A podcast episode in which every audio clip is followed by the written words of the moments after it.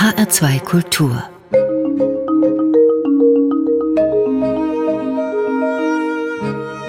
Doppelkopf mein Name ist Thomas Blaul und ich begrüße heute am Doppelkopftisch mit Ulf Sölter den Direktor des Gutenberg Museums in Mainz. Herzlich willkommen bei uns in Frankfurt, Herr Sölter. Vielen Dank für die Einladung. Herzlich willkommen auch von meiner Seite. Das Mainzer Gutenberg Museum ist weltbekannt und eines der am meisten besuchten Museen in Deutschland. Wir wollen heute im HR2 Doppelkopf das Museum natürlich vorstellen, wie es gegenwärtig aussieht und dann auch in die Zukunft blicken, denn das Museum erhält einen Neubau, dazu später mehr. Bleiben wir zunächst in der Gegenwart. Mit dem Namen Johannes Gutenberg verbindet man natürlich die Erfindung des modernen Buchdrucks. Aber was heißt das genau? Was hat Gutenberg um das Jahr 1450 herum erfunden? Gutenberg sollte nicht nur als Erfinder des Buchdrucks gelten. Ich glaube, Gutenberg hat eine sehr komplexe Erfindung vorgelegt, wo ja einige Komponenten dazuzählen. Er hat es möglich gemacht, dass der Buchdruck sich bahnbrechen konnte und alles, was da dran hängt, all die Folgen, die wir vielleicht gleich auch noch einmal besprechen. Die Erfindung von Gutenberg ist eben so komplex. Es gab ja auch andere Versuche an anderen Orten, aber das, was Gutenberg gemacht hat, das ist wirklich innovativ. Er hat seinen Handgießapparat erfunden, der eben auf so eine Wiederverwendung und auch wirklich auf eine schnelle Umsetzung setzt und möglich macht, dass das, was vorher Jahre gebraucht hat, nämlich ein Buch, vielleicht eine Bibel, über Jahre abzuschreiben, konnte auf einmal in einer ganz anderen Geschwindigkeit umgesetzt werden. Und so konnte natürlich das Wissen auch ganz anders verbreitet werden. Wichtig war ja, dass er für seine Erfindung für den Buchdruck bewegliche Lettern hergestellt hat. Wir kennen alle den Begriff des Setzkastens. Manche nutzen das noch zu Hause, vielleicht auch für dekorative Zwecke. Der Setzkasten ist ein Element. Das funktioniert ja so, das, was er erfunden hat, das ist der Handgießapparat, wo man eben eine Metalllegierung einfüllt und man hat vorher über ein bestimmtes, auch nochmal komplexes System einen Buchstaben als, sagen wir mal, Negativform eingespannt und das ging alles sehr schnell. Er hat eine Legierung gefunden, die schnell erkaltet. Man hat das eingegossen, hat den Handgießapparat mit zwei Handgriffen wieder äh, öffnen können. Der fertige Buchstabe fiel hinaus und so konnte in schneller Geschwindigkeit eine große Zahl an bleiernen Lettern hergestellt werden, die dann in diesen sogenannten Setzkasten einsortiert werden konnten. Und das war ja dann letztlich eben dieser Steinbruch, der Fundus, mit dem dann die Setzer, ein Beruf, der heute ja gar nicht mehr gelehrt wird, gearbeitet haben. Also man konnte dann in solchen kleinen Schiffchen, in Setzschiffchen diese Buchstaben anordnen konnte sich aus diesem Setzkasten bedienen. Natürlich gab es mehr E's als W's, das ist ja klar, das kennt jeder. Aber so ist es gelungen, dass man eben doch wirklich mit erheblicher Verbesserung einhergehend und in großer Geschwindigkeit ganze Seiten setzen konnte durch diese Erfindung.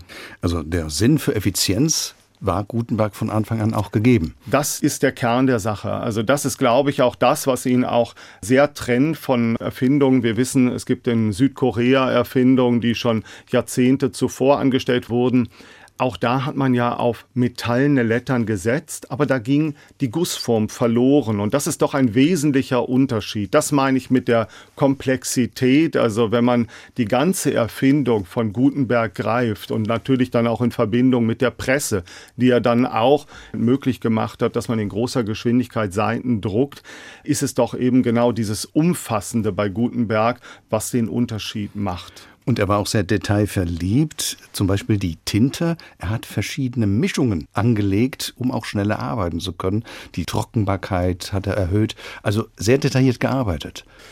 Das stimmt. Auch da würde ich sagen, war ja die Effizienz auch maßgeblich. Ich glaube, er hat immer danach gestrebt, eben, dass man das, was vorher der Standard war, die handschriftliche Kopie zu ersetzen.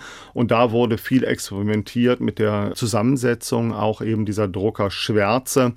Er hat ja auch versucht, in anderen Farben zu drucken und hat dann auch bewusst entschieden, das sein zu lassen. Zwischenüberschriften hatte er in roter Farbe gedruckt und hat sich dann entschieden, weil das viel zu aufwendig war. Und dann auch der Abdruck, die Exaktheit bei der Buchseite, beim Satz ist ja doch entscheidend, dass das ein zweiter Arbeitsschritt ist, den man in, in dieser Geschwindigkeit, die er vorher vorgelegt hat, einfach nicht mithalten. Und so hat er eben in diesem effizienten Denken auch entschieden, davon wieder Abstand zu nehmen, das wieder abzugeben und hat sich dann auf die anderen Arbeitsschritte konzentriert. Auch so Kleinigkeiten in Anführungszeichen, dass er eine Tinte verwendet hat, um beidseitig zu drucken, das heißt, damit das Papier schneller trocknet ja, genau. Das sind ja alles Überlegungen, die man dann mit einbezieht. Gerade auch wenn man beidseitig drucken möchte. Wenn man sich vorstellt, dass man die eine Seite bedruckt, das Papier ist in der Regel beim Abdruck angefeuchtet, damit es diese Druckerschwärze besser aufnimmt. Wenn man sie dann wendet, dann muss das ja auch wieder genau über dem Abdruck, der ja leicht durchscheint, auf der Hinterseite drüber liegen. Und all diese Überlegungen, genau das äh, ist Teil der Erfindung von Gutenberg. Zu den Ausstellungsstücken des Gutenberg Museums gehören auch zwei Exemplare der sogenannten Gutenberg Bibeln. Die sind bezeichnenderweise in der begehbaren Schatzkammer des Museums zu sehen. Was hat es mit diesen Bibeln auf sich? Es sind ja nicht die ersten Druckerzeugnisse von Gutenberg gewesen. Die Bibeln sind natürlich unsere Schmuckstücke. Das ist auch das Opus Magnum, das Werk, was Gutenberg ja dann auch umgesetzt hat in seinem Unternehmen, die B42. Es sind genau diese, also 42 Zeilen, dafür steht diese Zahl. Wir kennen 49 erhaltene Exemplare weltweit dieser Gutenberg-Bibeln. Wir haben zwei bei uns im Bestand. Die letzte kam ja dann in den äh, 70er Jahren nochmal, das Schackberg-Exemplar, was genau sehr, sagen wir mal, öffentlichkeitswirksam auch in unsere Sammlung kam, damals noch unter dem amtierenden Bürgermeister Jockel Fuchs und die Queen hat das dann nach Deutschland gebracht, auf einer Auktion in New York erworben. Also das ist großartig, dass das gelungen ist, diese Werke eben in unser Museum zu bringen, denn sie machen natürlich auch im Kern unsere Sammlung aus und sie markieren eben diesen Wendepunkt auch in der Menschheitsgeschichte. Und deshalb ist es so wichtig, dass wir diese Bücher haben. Wir haben natürlich noch ganz andere Werke. Wir haben eine große Sammlung an Inkunabeln, also Bücher, die vor 1500 gedruckt wurden. Wir haben auch parallele Entwicklungen. Der Und wenn man diese Einblattholzschnitte zusammenfügt, dann kriegt man auch Bücher zusammen. Die sind allerdings aus einem Druckstock geschnitten, diese Bücher. Also man muss sich vorstellen, das ist ein Holzstock, den man dann bearbeitet hat. Und man hat nicht nur ein Bild in diesen Holzstock gearbeitet, sondern auch Text. Und davon konnte man natürlich auch Abdrucke machen. Aber der große Unterschied ist eben, dass dieser Text, sobald es den ersten Ausbruch gab, verloren war.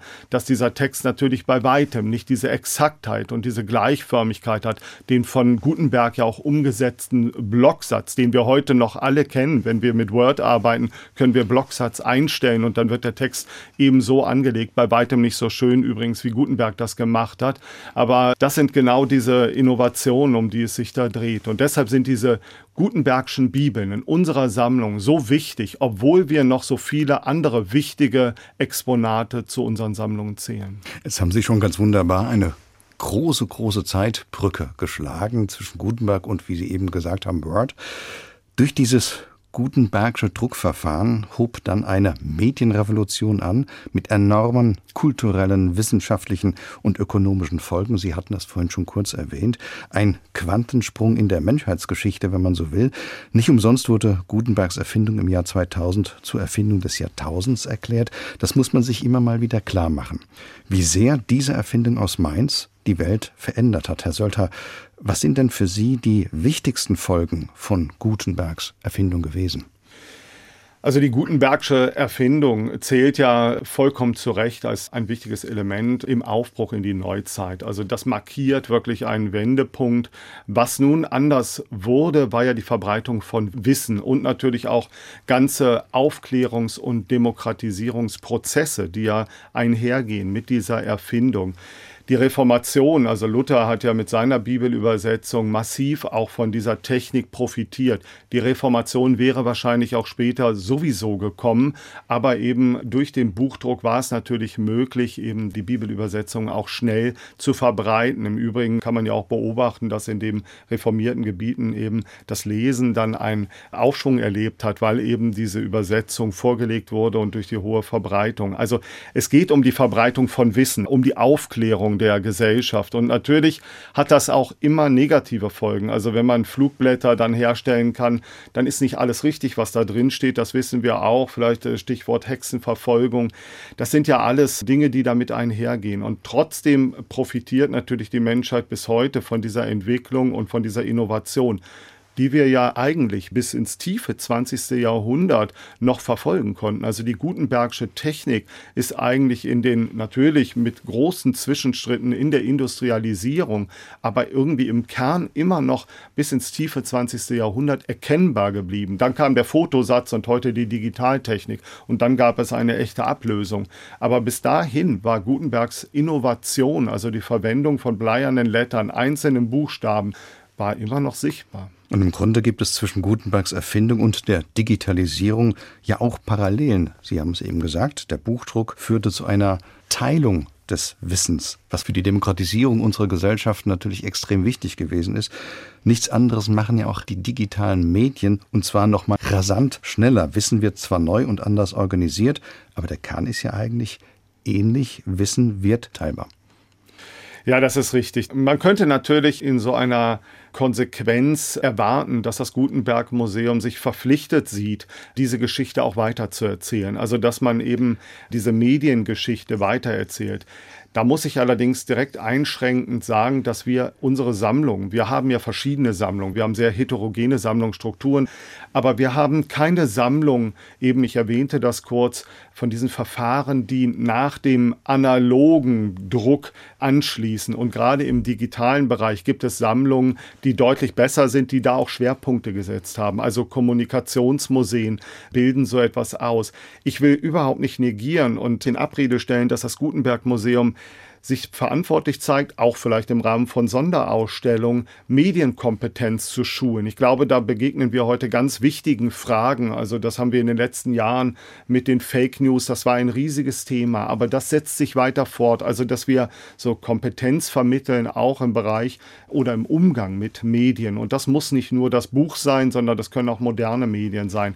Aber wir orientieren uns als Museum natürlich auch an unseren Sammlungen und die Sammlungen erzählen die Geschichte bis weit ins 20. Jahrhundert und danach können wir noch einen Ausblick formulieren. Das wäre vielleicht auch schon so ein kleiner Hinweis auf den Neubau des Museums, über den wir wahrscheinlich auch gleich noch reden. Ganz richtig, da sind wir schon mittendrin im Thema Neubau des Gutenberg Museums, über das wir eben gleich im zweiten Teil des heutigen Doppelkopfs in HR2 Kultur sprechen werden, über die damit verbundenen Herausforderungen, zu denen natürlich auch die Frage gehört, wie man ein Museum im und für das 21. Jahrhundert gestaltet. Zuvor aber hören wir den ersten Musikwunsch von Ulf Sölter und damit die knorrige Stimme von Paolo Conte, Via con me.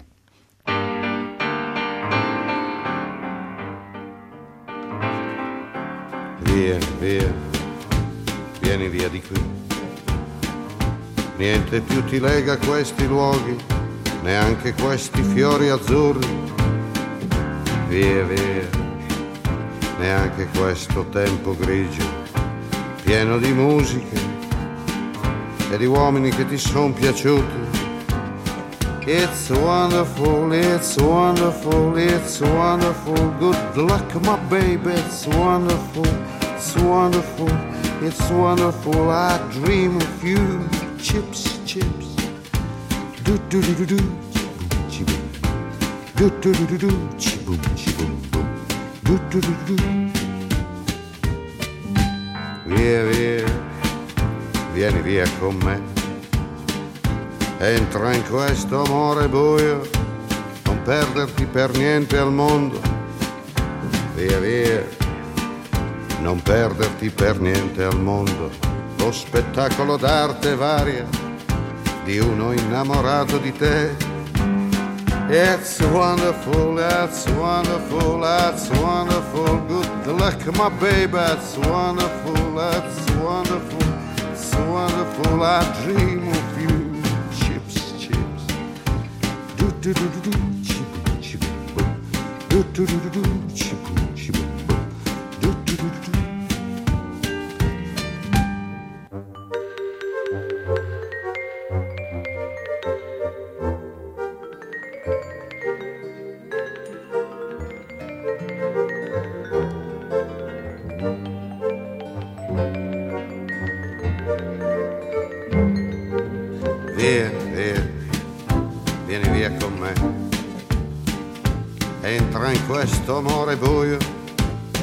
di uomini. Via, entra e fatti un bagno caldo. C'è un accappatoio azzurro, fuori piove un mondo freddo that's wonderful, that's wonderful, that's wonderful. Good luck, my baby, that's wonderful, it's wonderful, that's wonderful. I dream of you. Chips, chips. Do do do do chi boom, chi boom boom. Do do do do chi boom, chi boom boom. Do do do do. Das war Paolo Conte mit Via con me, gewünscht von Ulf Sölter, dem Direktor des Gutenberg Museums in Mainz. Mein Name ist Thomas Plaul. It's Wonderful war hier der singende Rechtsanwalt Paolo Conte zu hören. Herr Sölter, es ist sicherlich auch wonderful, dass das Gutenberg Museum nun einen Neubau erhält. Darüber ist man sich in Mainz schon seit langem einig. Gar nicht einig war man sich in der Stadt, was den Siegerentwurf des internationalen Architektenwettbewerbs hervorgebracht hat. 2017. Der spaltete nämlich die Mainzer Bürgerschaft in Befürworter und Gegner. In einem Bürgerentscheid wurde er dann abgelehnt und ad acta gelegt. Was war denn eigentlich ganz kurz der Streitpunkt gewesen damals? Zunächst möchte ich einmal sagen, dass ich sehr froh bin, dass ich zum jetzigen Zeitpunkt in Mainz bin. Der Streitpunkt war das Bauvorhaben, nämlich um den Bibelturm, den sogenannten Bibelturm, nicht bei allen Mainzerinnen und Mainzern auf Gegenliebe gestoßen ist. Der Bau wagte sich sehr weit vor, sehr nah an den Dom und da entbrannten viele Diskussionen um diesen Bauplatz und vielleicht auch um die Ausrichtung des Museums.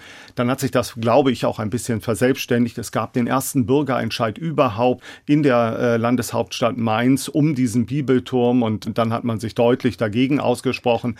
Danach folgte eben ein sagen wir mal, doch nach schlimmen Zeiten ein Befriedungsprozess, der aber wunderbar gelungen ist. Und das ist das sehr Positive. Ich glaube, man steht heute, und so darf ich das auch erleben, viel enger miteinander, auch für dieses Projekt innerhalb der Stadtgesellschaft. Vielleicht war das eine Notwendigkeit, ich weiß es nicht. Es ist ein großes Vorhaben, ja, und da müssen viele Ja zu sagen. Wahrscheinlich schafft man das nicht, dass jeder Einzelne und alle dabei sind. Aber jetzt spüre ich doch wirklich so eine sehr positive Reaktion. Wir haben einen ersten Preis aus dem Preisgericht benennen können. Und die Reaktionen, die ich bis jetzt einfangen konnte und die an mich herangetragen wurden, sind durchweg positiv. Dieser Bürgerentscheid der Stadt Mainz, der ist ja auch deshalb interessant, weil das Museum im Jahr 1900 anlässlich des 500. Geburtstags von Johannes Gutenberg von den Bürgern der Stadt Mainz gegründet worden war, die sich damals Exponate aus ganz Deutschland zusammengesucht haben. Also man sieht die enge Verbindung der Bürgerschaft mit dem Museum. Das ist richtig. Also das ist immer wichtig, dass es eben so ein Begehren auch aus der Bürgerschaft gibt. Das ist für die Zeit um 1900, schon in der zweiten Hälfte des 19. Jahrhunderts, sehr typisch. Das ist an vielen Orten gelungen und ich würde das auch unterstreichen. Ich glaube auch, dass das eben eine Bewegung aus dem Bürgertum heraus ist. Es gab auch viele Zustiftungen aus der Stadt heraus, also die das äh, Museum dann aufgebaut haben. Und das ist äh, tatsächlich sehr wichtig. Es gab ja dann etliche Standortwechsel auch innerhalb der Stadt Mainz. Und deshalb ist das ja auch kein Novum, dass man jetzt über ein, sagen wir mal, eine Erneuerung des Standorts vielleicht diskutiert und das jetzt mit dem ganzen Prozess vor der Nase hat. Zumal der Standort, wenn ich mich nicht täusche, unweit des historischen Ortes ist, an dem Gutenberg tatsächlich gearbeitet hat. Ja, genau. Das äh, Stadtgefüge ist ja sehr eng in Mainz und wir bieten ja auch Stadtbegehungen an, wo man einfach auf den Spuren von Johannes Gutenberg auch wandeln kann. Also da, wo er getauft wurde, da auch, äh, wo er gestorben ist, vermeintlich. All diese Orte kann man unweit des Gutenberg-Museums besuchen. Wenn wir erstmal den Neubau von außen betrachten, Herr Sölter, jetzt nicht ins Detail gehend, was muss der denn erfüllen, damit er fürs 21. Jahrhundert ja fit ist. Muss er größer sein? Muss er heller sein? Muss er größere Räume haben oder kleinteiliger strukturiert sein? Was sind so die wesentlichen Ansprüche an einen Neubau?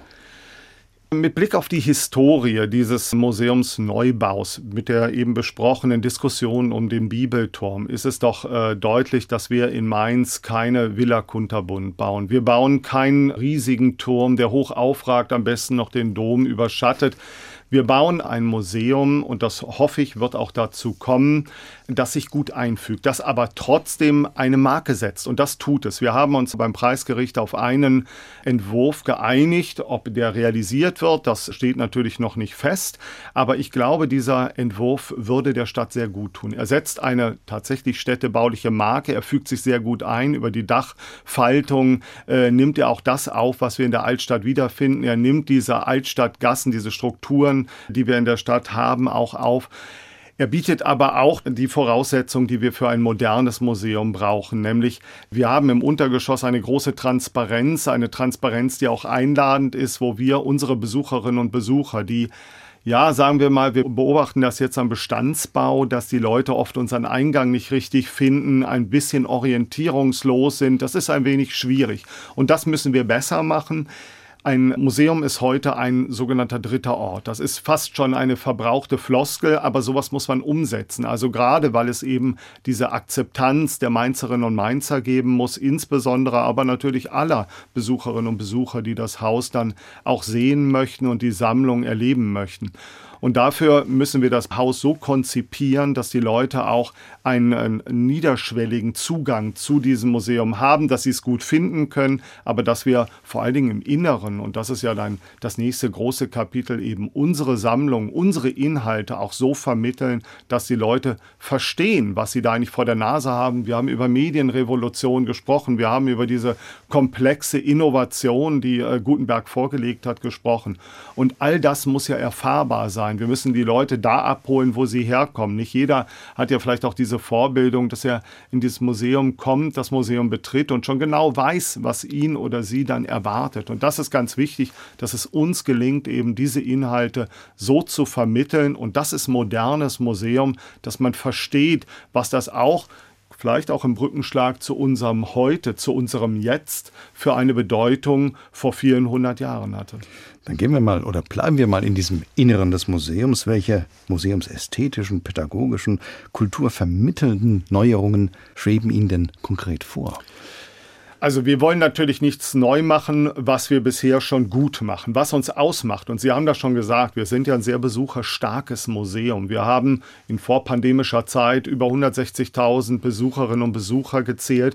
Und das natürlich auch, weil es uns gelungen ist, Gutenbergs Erfindung gut zu vermitteln. Wie ist das gelungen? Über stündlich stattfindende Druckvorführungen. Das wird ein Element sein, was wir auch weiterhin unseren Besucherinnen und Besuchern zugänglich machen wollen. Da werden wir nicht einsparen. Wir wollen aber im Bereich der Vermittlung noch besser werden. Wir haben einen angeschlossenen Druckladen. Viele kennen diese Einrichtung, der auch außerhalb der Öffnungszeiten des Museums zugänglich ist.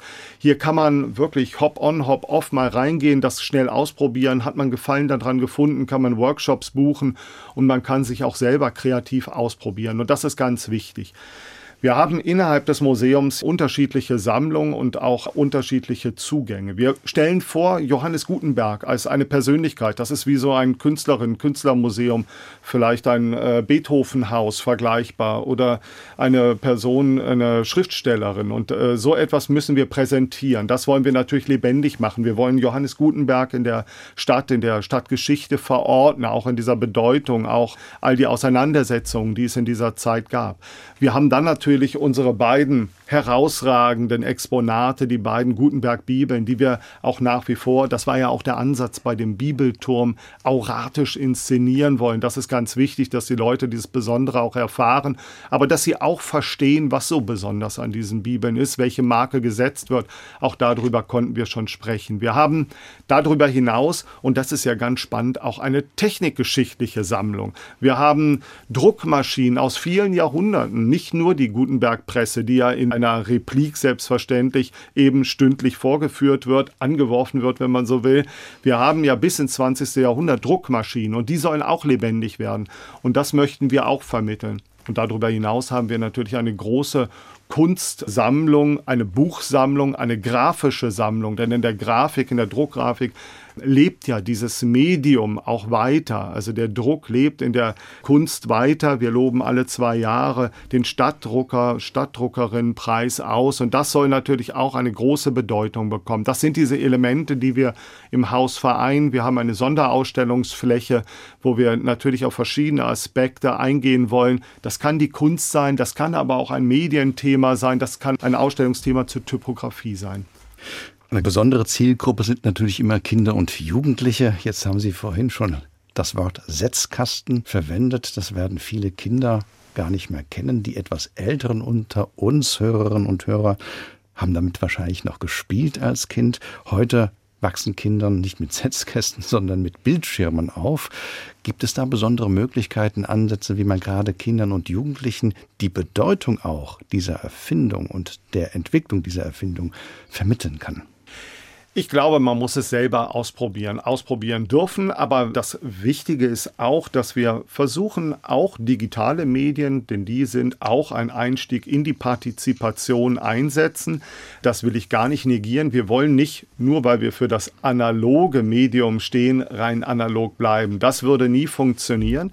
Wir möchten unseren Besucherinnen und Besuchern veranschaulichen, wie dieser Prozess funktioniert. Und wenn Sie von Setzkästen sprechen, das können Sie sie verstehen, wenn Sie bei dieser Viertelstunde, bei diesen 20 Minuten der Druckvorführung dabei sind, dann wissen Sie danach, was ein Setzkasten ist. Dann wissen Sie, was man aus diesem Setzkasten holt, wie die Verwendung ist der Lettern, die man dort entnimmt. Also das ist genau das, was unser Ziel ist. Aber ich möchte noch einen Schritt weiter gehen. Ich möchte, dass die Leute das Idealfall, wenn Sie vielleicht ein bisschen mehr Zeit haben, in unserem Druckladen auch selber ausprobieren. Also da Programme anbieten, was wir jetzt auch schon machen, wo man sich selber eben ausprobieren kann. Und dann versteht man das umso besser, wie das funktioniert. Das Zugucken und das Verstehen ist das eine. Das andere ist das eben mitzuerleben und umzusetzen. Also das ist eben Partizipation, ein großes Stichwort im Zusammenhang mit der Attraktivität von Museen heute. Der Neubau soll so ist es geplant, etwa 2027 fertig sein. Was geschieht in der Zwischenzeit mit dem Museum? Uns war es ganz wichtig, dass das Museum auch in dieser Phase des Neubaus oder der Richtung des Neubaus nicht geschlossen wird. Das passiert an vielen Orten, das ist dann äh, zwangsläufig so und das ist auch eine große Herausforderung. Wir werden Ende nächsten Jahres, Anfang 24, so ist der Plan jetzt, ein Interim beziehen und zwar im Naturhistorischen Museum in Mainz. Das ist im Sinne der Nachhaltigkeit und das ist diesem ganzen Projekt auch eingeschrieben. Das ist nicht nur ein Modethema, sondern bestimmt ja auch unser Denken im Museum ein schöner Gedanke. Und zwar funktioniert das so, dass wir in das Naturhistorische Museum einziehen werden. Wir werden Teile, die bislang nicht baulich so ertüchtigt sind, dass sie ideal für die museale Nutzung eben zur Verfügung stehen, jetzt für dieses Interim, nämlich für unsere Nutzung, dann baulich ertüchtigen. Das wird in einem Jahr etwa abgeschlossen sein. Dann wird der Sammlungsbestand von uns nur ein kleinerer Teil werden Sie in diesem Interim erleben, etwa 20 Prozent, etwas weniger werden Sie dort sehen. Und äh, in dieser Zeit, also Eröffnung 2024 im Januar vermutlich, werden Sie also in diesem Interim die Sammlung entdecken können. Und da nutzen wir auch schon neue Zugänge. Wir probieren uns ein bisschen aus. Also wir schieben jetzt nicht nur rüber, was uns gerade so in die Hände fällt, sondern wir setzen auch da schon auf ganz neue Zugänge. Wir probieren das ein bisschen und das, was funktioniert, nehmen wir mit und äh, denken das auch für den Neubau. Das andere denken wir vielleicht noch einmal neu. Aber es gibt einen äh, ganz neuen Ansatz. Das klingt klingt alles sehr spannend. Zum Neubau gehört auch, Herr Sölter, eine weitere Neuerung. Bislang war das Museum nämlich in städtischer Trägerschaft gewesen. Nun soll es eine eigene Stiftung werden. Was sind denn die Vorteile einer Stiftung? Wir sind jetzt 100 Prozent in städtischer Trägerschaft. Wir würden das gerne ausweiten. Es gibt verschiedene Gründe. Natürlich ist es auch, um finanzielle Risiken zu verteilen. Das ist ein Grund. Der andere Grund ist aber natürlich auch, um dem, was Sie vorhin auch gesagt haben. Also Gutenberg ist Man of the Millennium. Diese Erfindung ist wirklich bahnbrechend. Die setzt eine Marke in unserer Menschheitsgeschichte. Und das würde ich gerne über eine andere, eine ausgeweitete Trägerschaft auch auf eine andere Bedeutungsebene heben, weil ich glaube, das ist so ein kulturelles Erbe, was vielleicht auch noch recht fertig, dass man andere mit an Bord holt und einfach um das auch größer zu machen. Das andere ist natürlich die Form der Trägerschaft. Auch darüber diskutieren wir. Da gab es schon in der Vergangenheit, in der sogenannten Arbeitswerkstatt, einen Beschluss, dass man das in eine private Zuwendungsstiftung überführt. Das hat große Vorteile mit Blick auf die Dynamik. Aber das ist noch nicht ganz zu Ende gedacht. Sicher, man ist handlungsfähig. Andere große Museen sind auch private Stiftungen, das ist richtig. Aber wir haben das jetzt auch in der Pandemie erlebt. So Museen, die vielleicht in anderen Trägerschaften sind, hatten da mehr zu kämpfen als vielleicht Museen, die in städtischer Trägerschaft sind. Also das ist ein gutes Beispiel, was jeder und jeder verstehen kann. Und deshalb ist das wohl überlegt, eben in die Wege zu leiten. Und das sollte nicht einfach nur so einmal gesetzt sein. Wir sind da aber im engen Austausch und ich bin da sehr zuversichtlich, dass wir da auch jetzt in der kommenden Zeit eine Lösung finden und glaube auch die beste Lösung fürs Museum und nichts anderes sollte es ja auch sein. Nun sind ja auch Veranstaltungen geplant im neuen Museum, Lesungen etwa. Können Sie sich das vorstellen? Lesungen mit Musik ist ja ein ganz beliebtes Format. Unbedingt. Also wir haben jetzt einen Veranstaltungsraum, der sehr limitierend ist, der auch, sagen wir mal, in die Errichtungszeit des äh, jetzigen Museums Anfang der 60er Jahre vermittelt. Jetzt haben sich Anforderungen geändert. Wir sind Medienstadt, bei uns passiert ganz viel. Wir hatten auch eine Veranstaltung im Rahmen von Mainz Lies, da hat die ganze Stadt ein Buch gelesen. Ich glaube, das gibt es ja auch hier in Frankfurt. Solche Veranstaltungsreihen möchten wir natürlich auch gerne Besucher stark dann durchführen. Und es gibt natürlich auch in der ganzen Region, also Frankfurt als Verlagsstadt, wir sind natürlich auch auf der Frankfurter Buchmesse vertreten, Möglichkeiten, auch bei uns Lesungen oder auch Veranstaltungen durchzuführen, die ein bisschen mehr Zuspruch erfahren. Und dieser Neubau, den Sie ja eben schon angesprochen haben, der Entwurf, wer weiß, ob er umgesetzt wird, ich würde es mir sehr wünschen, den müssen wir dahin entwickeln, dass wir diesem Anspruch gerecht werden können, nämlich größere Veranstaltungen an diesem Ort durchzuführen unabhängig übrigens von den Öffnungszeiten des Museums, für ein größeres Publikum und das in einem sehr ansprechenden Saal, der sich jetzt so die aktuelle Planung unter der Dachlandschaft, dieser sehr schönen, sehenswerten Dachlandschaft im Inneren des Museums wiederfindet. Das wäre natürlich ein großes Ziel, ja. Mainz hat ja aufgrund seiner Geschichte enge Verbindungen nach Frankreich. Ihr zweiter Musikwunsch kommt aus Frankreich, Je veux von Sass. Zurück zur Lesung. Welches Buch würde denn Ihrem Empfinden nach zu diesem Musikstück gut passen? Also das ist ja so ein sehr freiheitsliebender Song, deshalb gefällt er mir auch so gut. Jetzt erwischen Sie mich natürlich kalt. Fällt mir da so spontan ein Buch ein, was ich da in Verbindung bringen würde? Ich glaube, so schnell gelingt mir das nicht. Also ich konzentriere mich ganz auf dieses Musikstück und freue mich darauf, auf diesen Ausdruck von diesem Lebenswillen, der da rausklingt.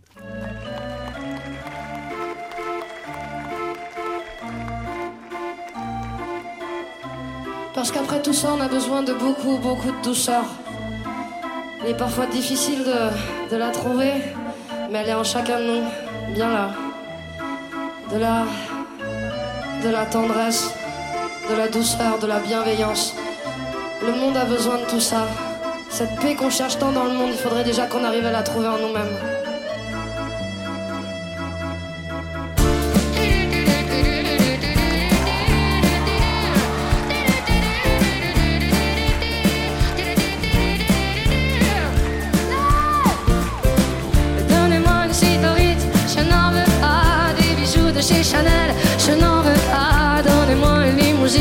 over.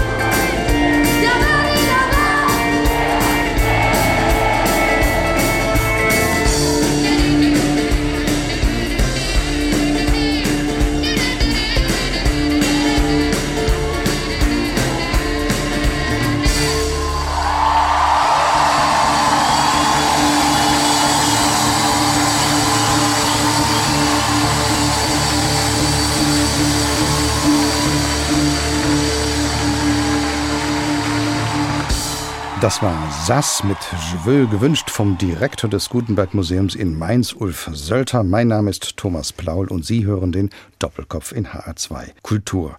Sie sind ja erst seit April 2022 im Amt, Herr Sölter. Gekommen waren Sie vom Gustav Lübcke Museum in Hamm, einem kulturhistorischen Museum. Gibt es dort thematische Verbindungen zu Ihrer jetzigen Wirkungsstätte? Das Gustav Lübcke Museum ist ein Mehrspartenhaus, ganz klassisch wie so ein kleines Landesmuseum, hat äh, alle, sagen wir, Sammlungsbereiche, die so eine Stadt braucht, auch abgedeckt, auch mit ein paar Besonderheiten über die Archäologie und äh, Stadtgeschichte, Kunst, Kunsthandwerk hinaus gab es noch eine ägyptische Sammlung, die größte von Nordrhein-Westfalen. Es gab aber auch eine große grafische Sammlung, eine große grafische Sammlung, die natürlich dann auch eine Verbindung wiederum zum Gutenberg Museum darstellt. Ich glaube, die museale Arbeit ist natürlich etwas, was auf jeden Fall eine Achse ist, auch von Hamm nach Mainz. Und das qualifiziert dann mit Sicherheit auch, dass man ein Museum in Mainz leiten kann, wenn einem das in Hamm auch geglückt ist. Ich glaube, dass es aber natürlich auch so ein Blick auf meine eigene Entwicklung ist, die mich jetzt auch mit so, äh, ja, mit so einer großen Zufriedenheit natürlich füllt, weil ich äh, schon vor vielen Jahren in einer Kooperation über meine Doktormutter an der Philipps-Universität Marburg eine Verbindung zum Gutenberg-Museum hatte. Das reicht schon 20 Jahre zurück. Da war ich wissenschaftlicher Mitarbeiter in einem Forschungsprojekt, was wir gemeinsam universitär dann mit dem Gutenberg Museum realisiert haben. Und das ist auch eine Achse, also die grafische Kunst bestimmt meine Entwicklung, meine berufliche Entwicklung maßgeblich. Unser Gast heute im H2 Doppelkopf, er hat es eben schon kurz angesprochen, hat Kunstgeschichte und europäische Ethnologie in Marburg und Turin studiert, promoviert hat er in Marburg. Danach war Ulf Sölter in verschiedenen kulturhistorischen Tätigkeitsfeldern unterwegs, unter anderem in Berlin, Dresden, Salzburg und Neuss, bevor es nach Hamm ging und dann eben nach Mainz.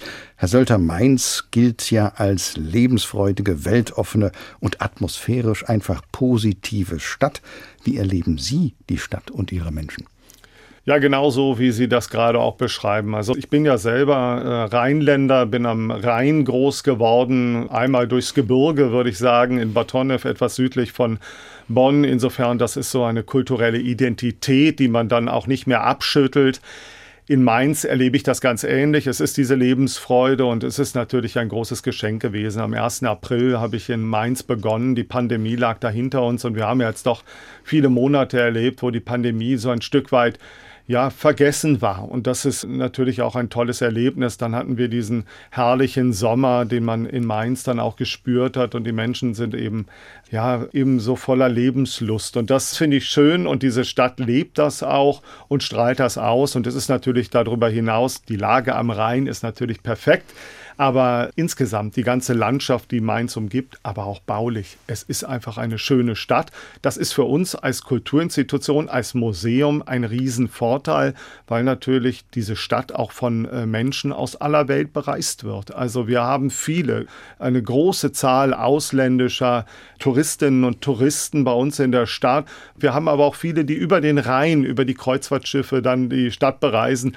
Und das ist natürlich ein großes Glück für uns. Die kommen alle zu uns ins Haus. Wir sind in enger Verbindung mit den Anbietern. Und all diese Menschen, die unsere Stadt besuchen, eine Großzahl davon besucht auch das Gutenberg-Museum. Ist auch eine vitale Region, die Rhein-Main-Region. Mainz zählt natürlich dazu. Das ist ganz wunderbar. Ein Mainzer war auch Johannes Gutenberg selbst gewesen. Um das Jahr 1400 herum wurde er in Mainz geboren. 1468 ist er dort gestorben. Wann genau, das wissen wir nicht. Wir wissen überhaupt sehr wenig über Johannes Gutenberg, schon gar nicht aus Selbstzeugnissen. Auch wie er ausgesehen hat, ist uns eigentlich unbekannt. Was für ein Mensch er gewesen ist, ebenfalls.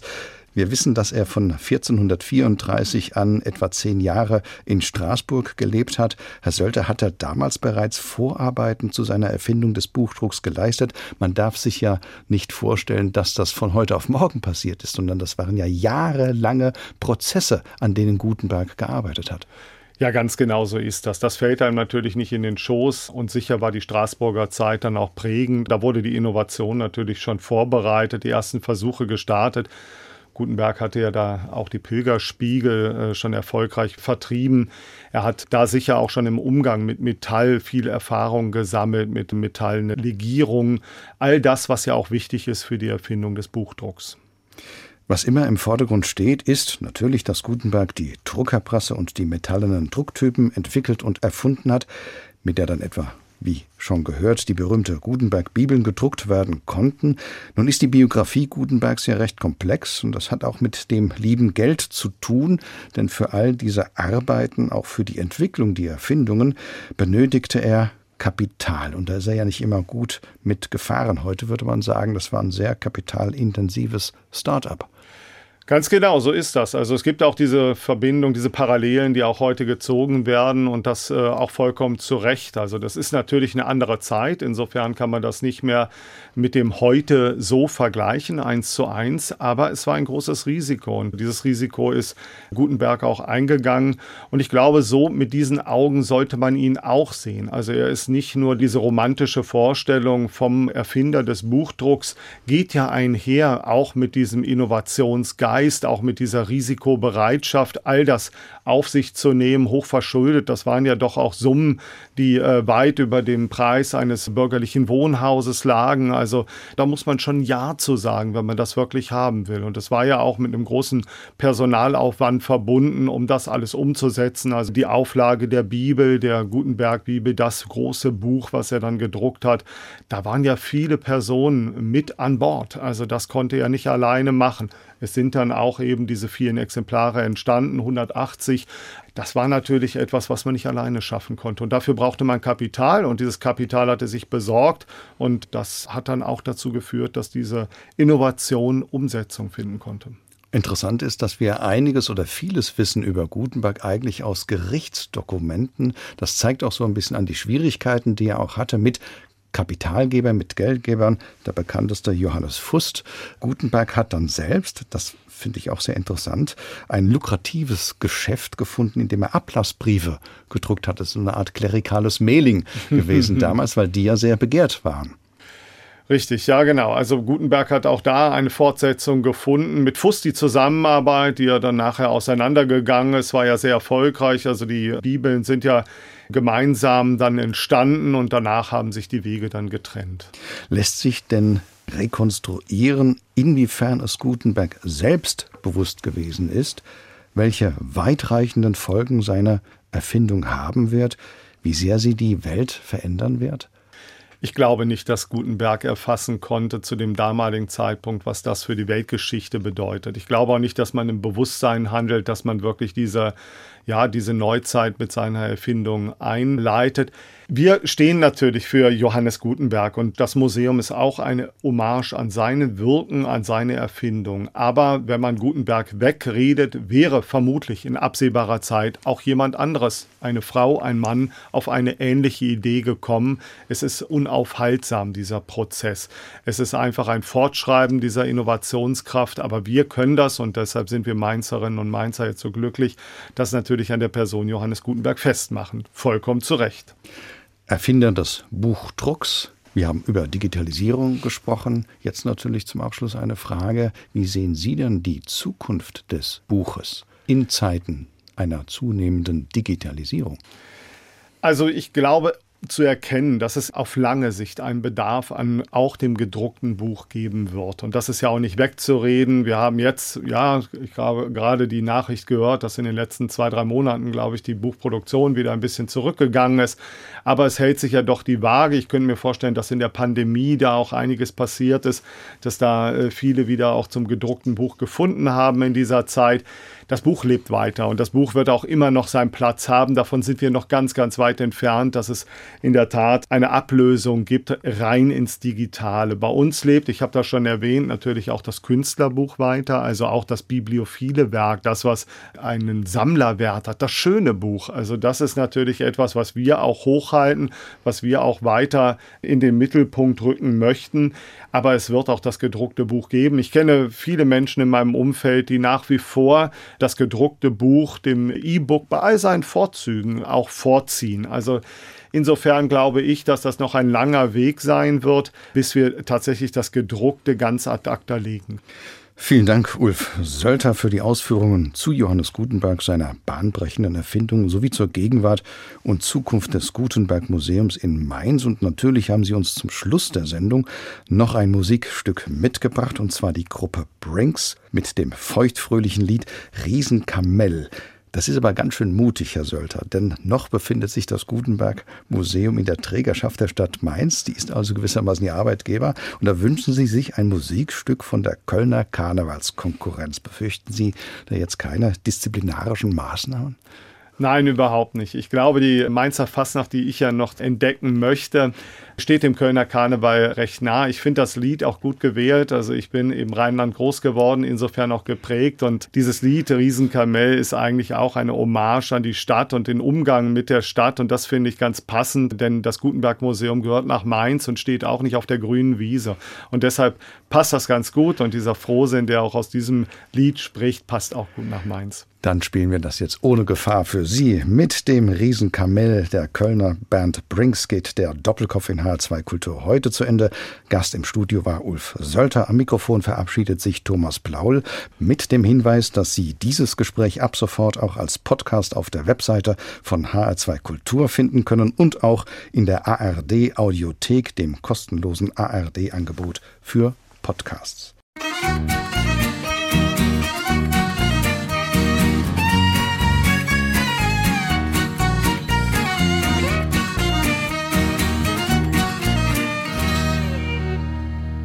Wir trinken, ob uns ät, weil wir dat bei uns so mäht. Komm wir trecke einfach los, weil ne Jacke trecken muss. Komm wir malen uns bunt an, und wir nimmer in de Arm. Und wir geben uns ne Kuss, weil ne Jacke bützen muss. Und wir trinken alles aus und man ja noch nicht nach Haus.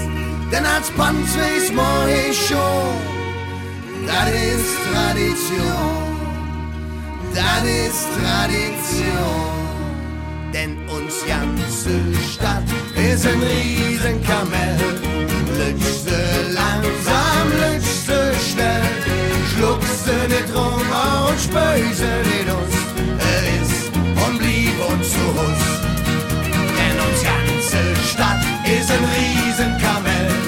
Lütze langsam, lütze schnell, schlägst sie nicht rum und spöse los. Der ist und blieb uns zu Hus.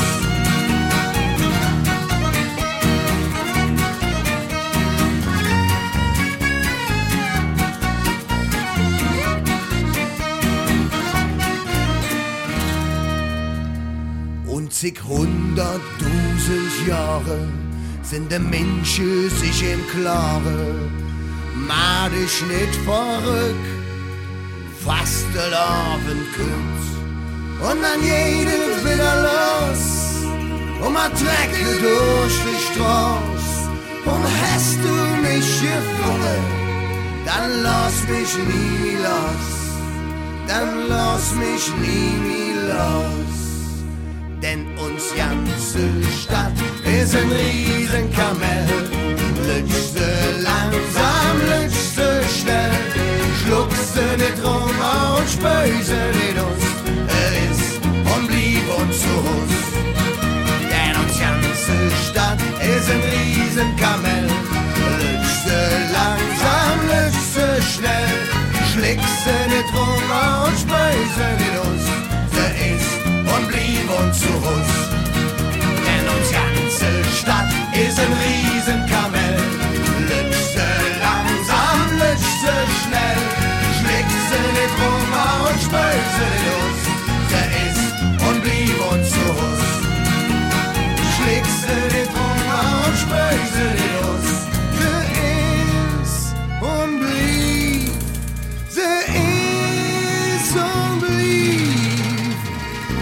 Ist